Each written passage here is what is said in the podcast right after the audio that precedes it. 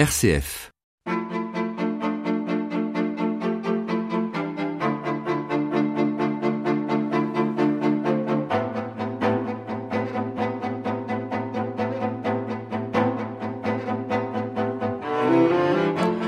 Depuis que l'humanité existe, les hommes n'ont de cesse de peupler le ciel de divinités. Il faut dire que l'humain est un animal pas comme les autres puisqu'il est capable de se représenter le monde dans lequel il vit, mais aussi l'au-delà du visible, ce qui en fait un être capable de culture, d'art et de métaphysique. Des premières traces de sépultures aux églises de nos villages, en passant par les temples de l'Antiquité, l'homo religius a besoin de s'en référer à plus grand que soi. Il invoque Dieu pour le protéger, lui rendre justice ou encore pour sa prospérité. Dans son dernier livre, Psychothérapie de Dieu, paru chez Odile Jacob, Boris Cyrulnik nous aide à penser notre rapport au sacré avec sa casquette de neuropsychiatre. Boris Cyrulnik, bonjour. Bonjour. Pourquoi vous êtes-vous intéressé euh, euh, aux diverses manières de croire et, et, de nous attacher à Dieu, vous justement qui vous êtes intéressé toute votre vie à la question de l'attachement C'est-à-dire que quand j'étais praticien, beaucoup de mes patients disaient heureusement que Dieu m'aide, mais je ne savais pas pourquoi et il ne savait pas m'expliquer comment ça se passait. Parmi les premiers chercheurs, il y avait Michel Mancio, Stéphane Van Istandel, qui est directeur du Bureau international catholique de l'enfance à Genève. Il me il disait la croyance en Dieu est un précieux facteur de résilience. Alors je leur disais d'accord, mais démontrez-le, expliquez-le. Ils ne savaient pas. Ils le sentaient. Pour eux, c'était une évidence. Il n'y avait pas de travaux scientifiques, il n'y avait pas de travaux pour expliquer ce sentiment qui pour eux était une évidence. Et puis euh, je pars au Congo avec l'UNICEF et je vois des enfants soldats, 10, 12 ans, qui étaient effrayants, des petits vieux tragiques, maigres, euh, effrayés, effrayants, et tous me disaient expliquez-moi pourquoi je ne me sens bien qu'à l'église. Et ils me disaient tous, je ne me sens bien que à l'église alors que je souffre en dehors. Expliquez-moi pourquoi. Je ne savais pas dire pourquoi? Il n'y a pas de texte psychologique, il n'y a pas de réflexion psychologique ni neurologique. On ne sait pas répondre à cette question.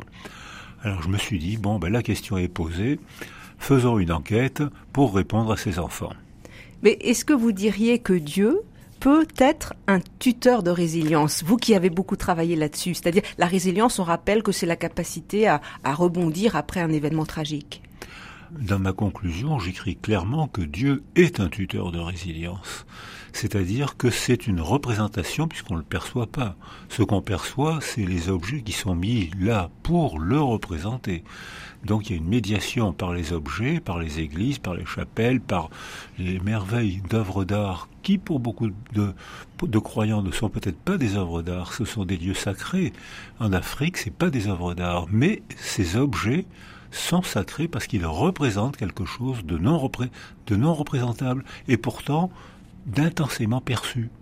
Donc pour ça, il fallait une méthode de réflexion. J'ai proposé l'attachement parce que beaucoup de croyants, quelle que soit la religion, emploient des mots d'attachement pour parler de leur Dieu. Oui, ce qui est passionnant dans le livre, c'est que vous montrez combien nos premiers attachements vont colorer euh, notre façon d'appréhender la divinité. Dis-moi comment tu aimes ton père ou ta mère, je te dirai comment tu aimes ton Dieu, c'est ça? Pour deux, deux personnes sur trois, c'est ça. Deux personnes sur trois aiment Dieu comme ils ont appris à aimer dans leur enfance. S'ils ont acquis un attachement sécure, c'est-à-dire la confiance en soi, parce que la niche affective était stable, eh bien, ils aiment Dieu de manière paisible. C'est-à-dire qu'ils aiment Dieu, ils le taquinent, ils laissent les enfants faire l'épître à l'église ou à la synagogue, ils sont décontractés. Décontractés, oui. Mais un adulte sur trois n'a pas appris à aimer Dieu comme ça. Il a appris à aimer ses parents de manière insécure, évitante, distante, ambivalente, je t'aime et je te déteste en même temps, ou confuse, je ne comprends pas ce qui m'arrive. Et ces gens-là aiment Dieu de la, manière, de la même manière, évitante, ambivalente ou confuse. Donc euh, ces gens-là, ils vont craindre Dieu, avoir peur de lui, ils vont être dans la punition. Euh, euh, c'est une manière aussi de d'éviter l'angoisse. Vous vous parlez de ça. Hein? Alors très paradoxalement, la crainte de la punition est structurante la punition n'est que souffrance ou humiliation, même si beaucoup de croyants s'infligent des punitions réelles pour moins souffrir parce que ça a un effet d'auto-punition, donc de rédemption.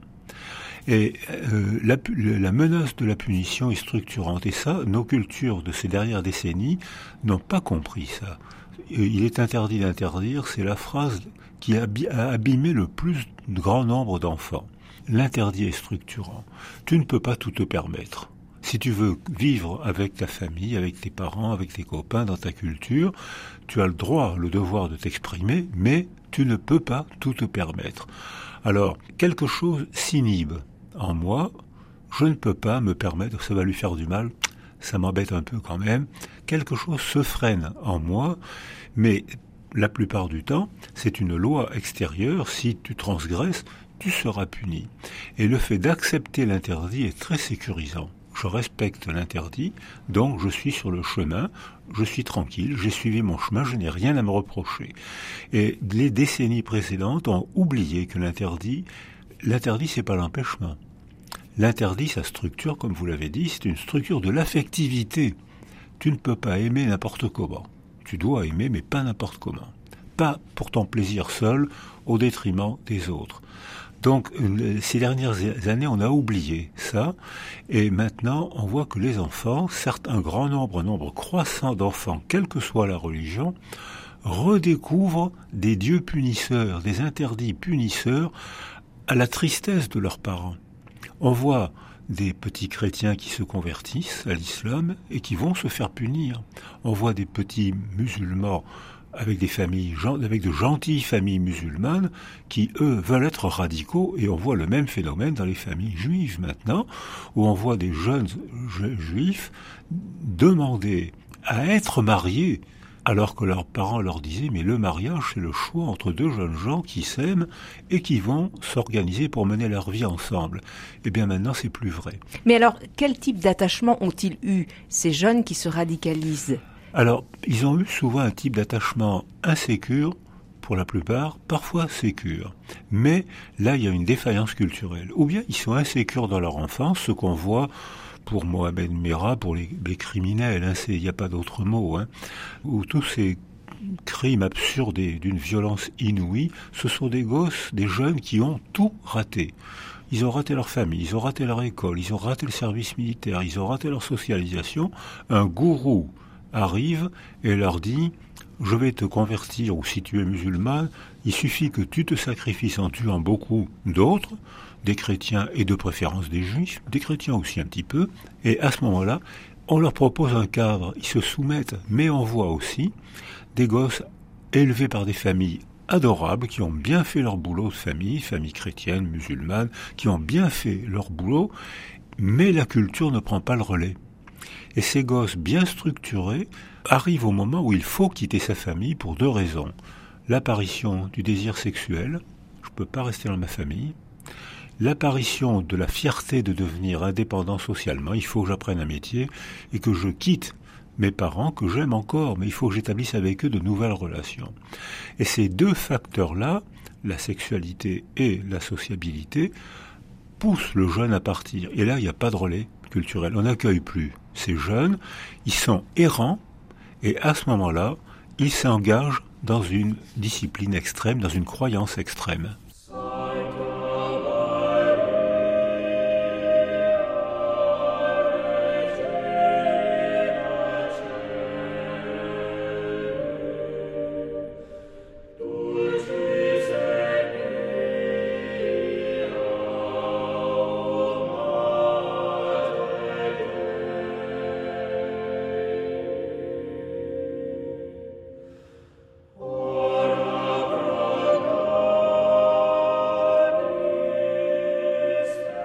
Rebord du monde, Béatrice Saltner.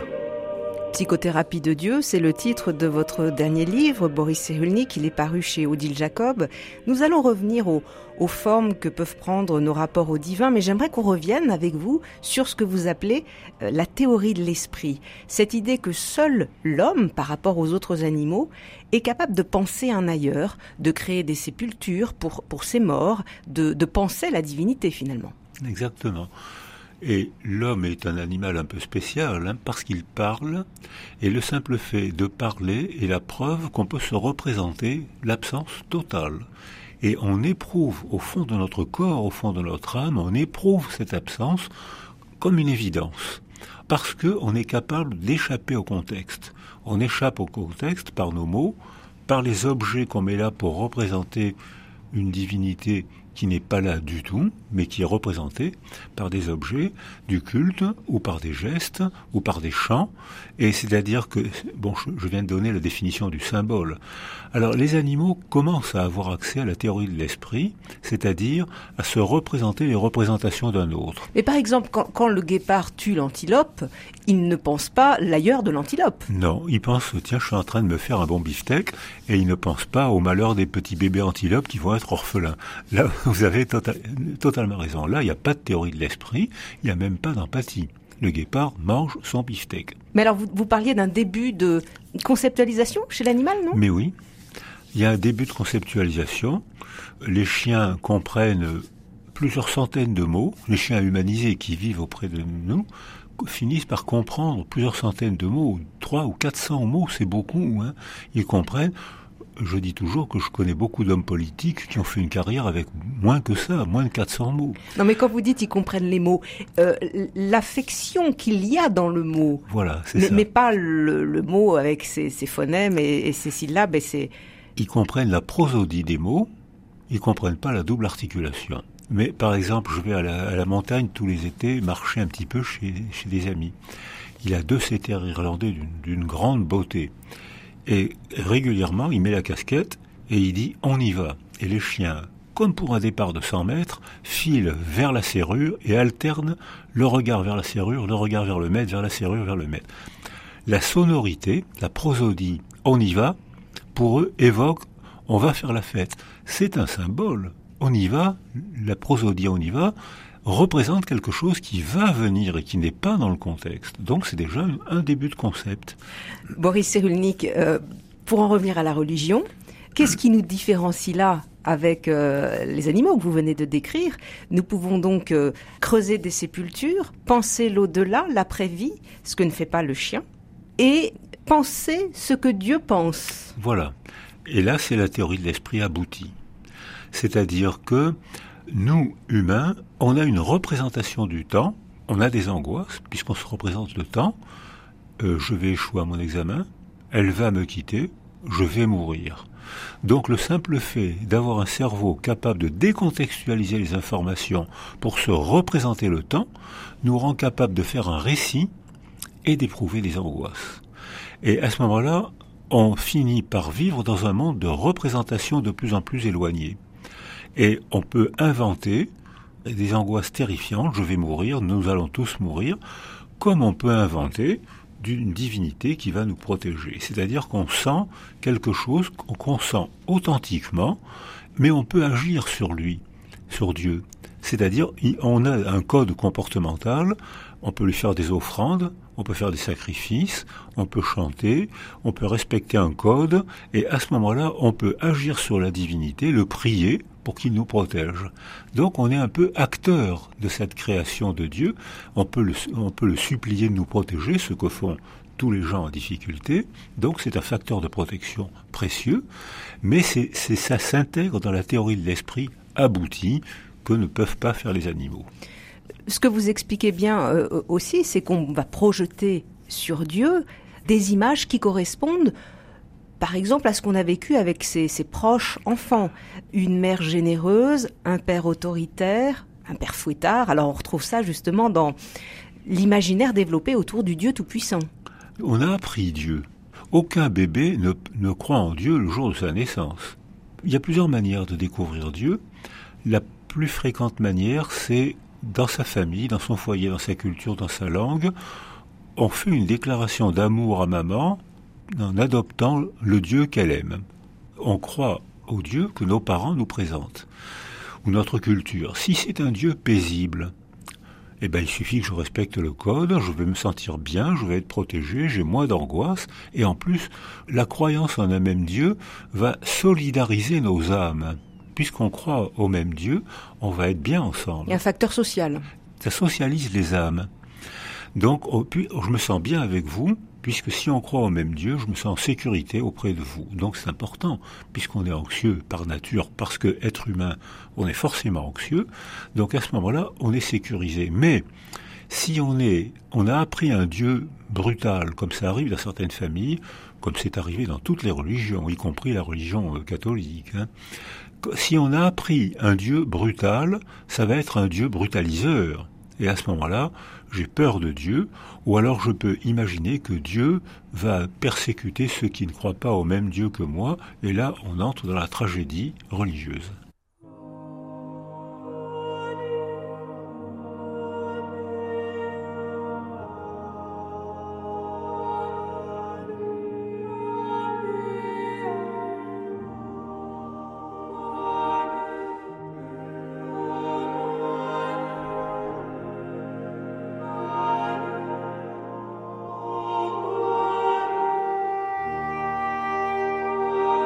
Sur le rebord du monde, RCF.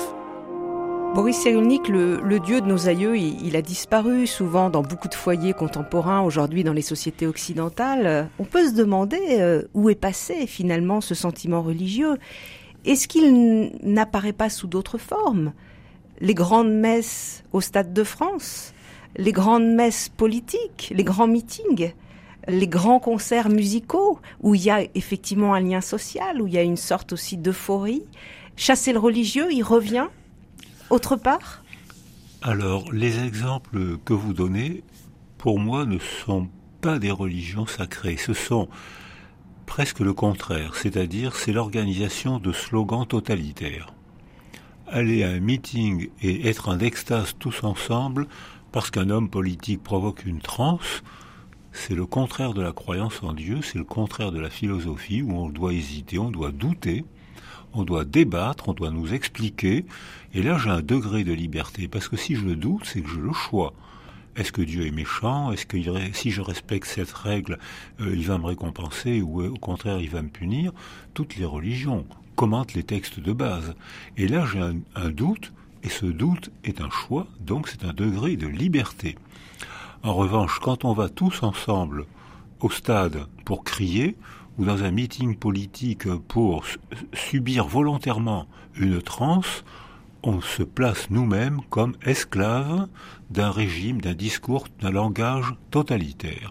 Donc c'est le contraire de la religion souple, de la religion à attachement sécure, qui propose une manière d'aimer, qui propose une manière de vivre ensemble, mais vous avez le droit de discuter. Boris Cyrulnik, dans votre livre, on apprend que les femmes sont plus croyantes que les hommes. Mais oui. Je crois que c'est parce qu'elles parlent mieux que les hommes, donc elles ont, elles ont plus d'empathie que les hommes, donc elles ont plus accès à la représentation du lointain, c'est-à-dire la divinité. Alors que les hommes, les petits garçons, dans les consultations de pédopsychiatrie, il y a très peu de filles. Il n'y a pratiquement que une très forte majorité de petits garçons. Pour être un petit mâle, le développement est difficile, alors que les filles sont XX, les chromosomes. Si un chromosome porte une fragilité, et si l'autre chromosome ne le porte pas, ça s'exprime pas, ou rarement. Alors que chez un garçon, on est XY, et le Y est un chromosome fragile. les généticiens l'appellent la chiffre molle. Et si un chromosome porte une tare, une fragilité, ça s'exprime. Or, le développement des petits garçons est beaucoup plus difficile que le développement des petites filles qui sont mignonnes, qui parlent mieux que les garçons, qui obéissent mieux, et elles parlent mieux, elles aiment plus paisiblement. Donc, pour plaire à maman, pour plaire à la culture, elles apprennent Dieu de manière paisible et elles ont plus que les garçons accès à la représentation de la divinité. Oui, mais là, les femmes ont un rôle crucial dans ce que vous dites. Ça veut dire que si elles transmettent une religion paisible, dans les temps qui viennent, il y a là un point fondateur. Tout à fait. Chez les juifs, c'est les femmes qui transmettent la, religion. Chez les chrétiens, je sais oh, pas. je crois que c'est à part égale. Hein. C'est part égale, mais je crois que c'est à part égale dans ce qui est dit, mais pas dans ce qui est observé de manière clinique et sémiologique, où c'est les femmes qui présentent la manière d'aimer Dieu. Parce que c'est les, enfants veulent partager les représentations de maman, c'est comme ça qu'ils apprennent à parler, et maman par ces récits, dit ben voilà, Dieu veut que, Dieu dit que, et les enfants qui aiment maman, statistiquement, aiment croire en ce que croit maman. Donc même chez les chrétiens, je crois, même si ça n'est pas dit, je crois quand même que c'est les femmes qui transmettent la religion. Oui, il y a une grande responsabilité. Un dernier point avec vous, Boris Cyrulnik. Euh, vous dites que la religion se réveille avec l'âge. Oui. C'est le cas pour vous? J'ai jamais, été religieux. J'ai jamais rencontré Dieu parce que quand j'étais enfant, mes parents étaient juifs. Je n'avais plus de juifs autour de moi puisqu'ils étaient tous à Auschwitz, morts ou en train de mourir. Et j'ai été sauvé par des justes, des chrétiens. Donc ils m'ont présenté la religion chrétienne, me, me l'ont pas imposée. Ils m'ont dit, euh, tes parents étaient juifs, mais voilà, nous, on prie, on croit comme ça. Donc euh, j'ai appris la tolérance. C'est-à-dire que j'ai appris l'ouverture des religions, mais ça, Dieu ne m'a pas rendu, m'a pas donné rendez-vous. Il m'a jamais visité, mais en revanche, en tant que praticien, je suis très intéressé pour comprendre pourquoi Dieu aide mes patients ou mes amis. Mais la question de l'au-delà vous questionne, vous interroge? Même, même pas. Pas encore. Je n'ai que 80 ans. Hein. C'est les 80 premières années qui sont difficiles à tirer. Ensuite, c'est toujours la même chose. Hein. Mais non, pour l'instant, je ne me suis pas encore préoccupé de ça. Et je crois même que les gens âgés, sur le moment de mourir, dans les années qui précèdent l'imminence de la mort, retournent à la manière d'aimer Dieu qu'ils avaient acquise quand ils étaient enfants. S'ils avaient acquis un amour de Dieu paisible, eh bien ils retrouvent cet amour. S'ils avaient acquis un amour de Dieu craintif, ils retrouvent cette peur de Dieu, la peur de Dieu. Mais au moment de la mort, ils se laissent glisser sans trop d'angoisse. Ils ont la, la, mélancolie de perdre la vie, mais pas de mourir. C'est pas la même chose. Oh zut, j'aurais bien aimé vivre encore 80 ans. Ça, la mélancolie de la perte de la vie, ils l'ont. Mais l'angoisse de la mort, Quelques-uns l'ont, mais pas la majorité. Oui, donc du début à la fin, cette question de l'attachement, elle va être là, quoi. Voilà. Jusqu'au seuil de. Et voilà, exactement. L'attachement, c'est ce qui nous caractérise. Hein. On, est né pour aimer, et si on n'aime pas, si on n'aime pas, notre cerveau ne se développe pas. Et si je dis ça, c'est parce qu'on le photographie en neuroimagerie. Un enfant privé d'affection, son cerveau s'atrophie. Cette atrophie est moins nette chez les âgés, mais elle existe encore. Mais chez les enfants, avec le bouillonnement synaptique des cellules nerveuses, un enfant qui est privé d'affection, atrophie son cerveau, et c'est ce qui se passe dans beaucoup d'adolescents qu'on appelle insupportables, qu'on appelle les, borderlines, c'est les petits voyous malheureux finalement, mal socialisés, qui ne savent pas s'exprimer. Alors ils nous, ils nous crispent parce qu'ils sont délinquants, ils sont brutaux, mais eux-mêmes sont très malheureux parce qu'ils sont mal développés. Donc l'amour, l'attachement structure le cerveau et les relations humaines. Ça fait des années, Boris Cyrulnik, que vous le dites ça que la qualité du lien, dès le départ, elle est prépondérante pour l'ensemble de, l'existence. Vous sentez que il y a des progrès, il y a eu des progrès, que ça peut même se sentir à l'échelle d'un pays, d'une société? Alors, les pays d'Europe du Nord ont pris conscience et ont décidé politiquement d'appliquer les théories d'attachement, c'est-à-dire augmenter les métiers de la petite enfance pour ne plus sacrifier les femmes pour que les bébés continuent à avoir un attachement à leur mère, qui est quand même la, la, base primordiale d'affectivité, c'est embêtant pour les hommes, ils n'interviennent qu'après les mères, parce que statistiquement, quand un homme et des femmes mm. euh, ont des relations sexuelles, statistiquement, c'est les femmes qui sont enceintes. Donc c'est elles qui marquent les empreintes prioritaires, et les pays d'Europe du Nord ont appliqué des réformes politiques inspirées par les théories de l'attachement. Dix ans après, ils ont fait retour sur investissement. 1% d'illettrés, 16% en France. Diminution de 40% des suicides en 10 ans. En France, ça a diminué aussi, mais ça reste très fort. Excellent résultat scolaire. C'est-à-dire qu'ils ont évalué à quel point les théories de l'attachement appliquées dès les premiers mois de la vie permettent un bon départ dans la vie des enfants, permet de ne pas sacrifier les femmes qui peuvent avoir une aventure sociale, une aventure intellectuelle, sans être consacrées à leur mari ou à leurs enfants, et en étant quand même aimées. C'est des réformes politiques qui ont été appliquées, d'après les théories de l'attachement, pas en France. Merci à vous, Boris Cyrulnik. Je recommande la lecture de votre livre Psychothérapie de Dieu. C'est paru chez votre éditeur Odile Jacob. Merci à Pierre-Henri Paget à la technique.